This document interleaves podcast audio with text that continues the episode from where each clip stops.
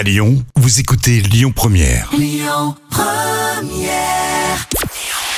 Bonjour à tous. Euh, On jette un coup d'œil comme d'habitude sur les audiences télé d'hier soir. Le match des Bleus a cartonné sur TF1 avec 6 millions de téléspectateurs devant la demi-finale de l'Euro féminin.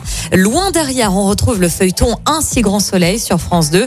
Et puis vous étiez un petit peu plus d'un million cinq cent mille à regarder la carte trésor sur la 3 hier soir. Dans l'actu télé direction euh, l'Italie, la Mostra de Venise va débuter le 31 août prochain et c'est sur Canal+ que l'on pourra suivre ce prestigieux festival de cinéma.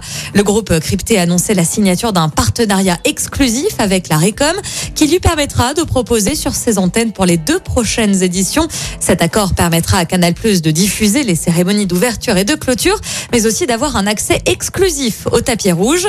La chaîne proposera également une émission quotidienne sur l'actualité du festival, présentée par Antoine Decaune directement depuis Venise.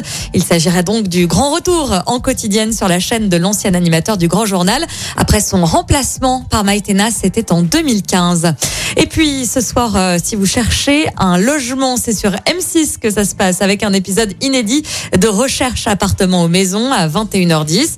L'émission nous emmènera à Toulouse, Paris et Strasbourg. Et puis si vous avez besoin d'un grand bol d'air frais, France 2 propose un documentaire, Une planète parfaite du ciel aux océans. C'est à 21h10 également. Écoutez votre radio Lyon Première en direct sur l'application Lyon Première, lyonpremière.fr et bien sûr à Lyon sur 90.2 FM et en DAB+.